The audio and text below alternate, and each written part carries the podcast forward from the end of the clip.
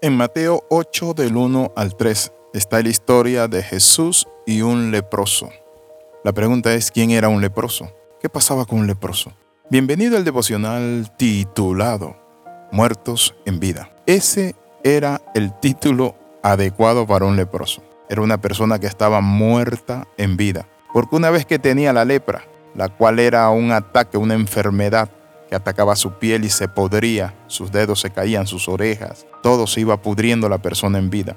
Pero lo terrible de esto es que tenía que abandonar su hogar, su casa, su familia. Ya no podía estar en el pueblo, en la ciudad. Vamos a escuchar lo que dice la palabra. Cuando Jesús bajó de la montaña lo siguieron grandes multitudes. Un hombre que tenía lepra se le acercó y se arrodilló delante de él. Señor, si quieres, puedes limpiarme, le dijo. Jesús extendió la mano y tocó al hombre. Sí, quiero, le dijo. Se limpio. Y al instante quedó sano de la lepra. Pensemos en el leproso, pensemos en lo mucho que este hombre ha sufrido.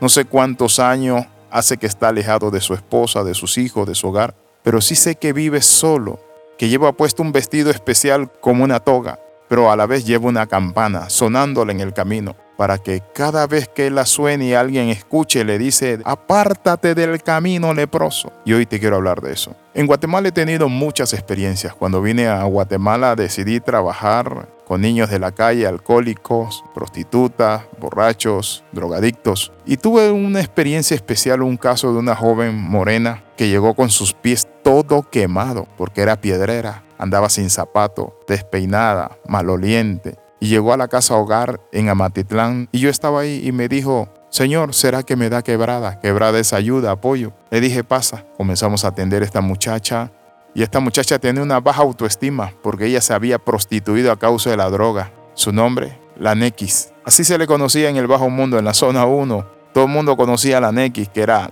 también carterista, ladrona, drogadicta, una muchacha que lloraba sus desgracias y tragedias. Recuerdo cuando llegó a la casa hogar, Comenzó a alimentarse, comía como ustedes no se imaginan esa muchacha.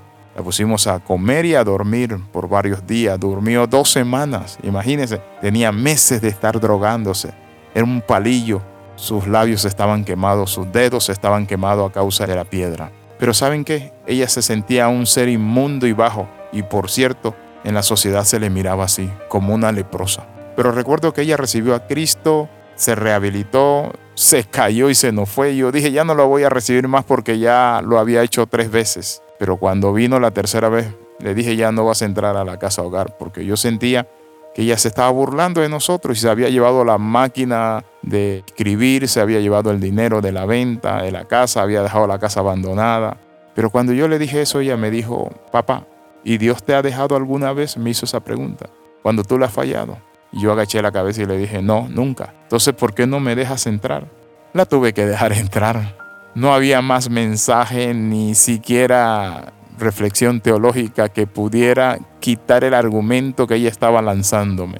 Esta muchacha se rehabilitó, al fin se paró firme, se casó con un muchacho, hizo su casa, compró un terreno, un carro, tenía dos puestos en el mercado Amatitlán y un día feliz me invitó a comer y cuando me invitó a comer pasé a su casa y me dijo voy a hacerme una operación. Se fue a hacer una operación en el hospital. Le horadaron el páncreas con láser y ella unas horas después de la operación murió.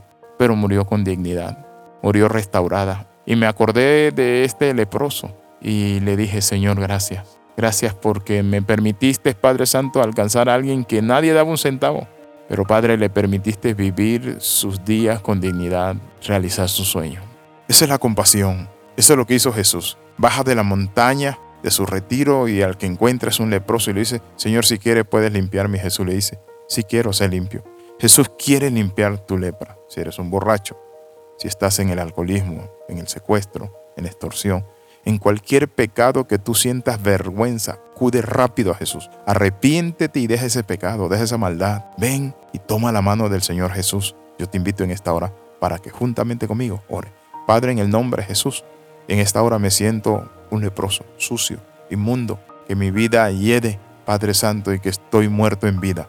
Te invito a mi corazón. Perdóname, Señor, cámbiame, por favor. Límpiame de toda mi maldad y de mi pecado, Señor, de tantas cosas corruptas, sucias y malvadas y perversas que he hecho. En el nombre de Jesús oro. Amén y amén. Si hiciste esta oración, te felicito. Bendiciones del Dios Altísimo. Te saluda el capellán Alexis Ramos. Recuerda escribirnos al más 502 42 45 6089. Te queremos dar seguimiento. Nos vemos en la próxima.